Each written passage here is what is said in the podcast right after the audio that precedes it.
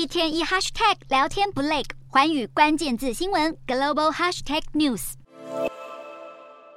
美国加州交通管理局二零二二年数据显示，目前当地有一千辆自动驾驶汽车正在接受测试，而科技发达的旧金山地区就成为了这项新服务的首要受测城市。加州公共事业委员会近日也通过表决，允许 Cruise 和 Waymo 两家公司的无人驾驶计程车在当地提供二十四小时全天候收费服务。民众只需要坐上汽车，点选荧幕上的启动按钮，车辆就会开始自动。驾驶导航到使用者所输入的目的地，经过路口，车辆还会停下来注意路况，确保一切安全后才会继续通行。这两家企业所推出的先进服务，让当地许多居民都感到十分兴奋，迫不及待的要体验看看这项全新的技术。尤其对于行动不便的民众来说，有自动驾驶功能的计程车着实是一大福音。也有一些支持者指出，真人驾驶的车辆时常出现酒驾或疲劳。驾驶的状况导致许多车祸发生，而采用自动驾驶的计程车就不会出现这样的问题。不过，并非所有民众都对这项新服务抱持着乐观开放的态度。有反对者指出，这些自动驾驶车辆的技术发展尚未完全，可能会导致尖峰时间塞车情况更加严重。此外，也有不少人质疑，这项服务将会冲击计程车产业，导致许多司机丢失饭碗。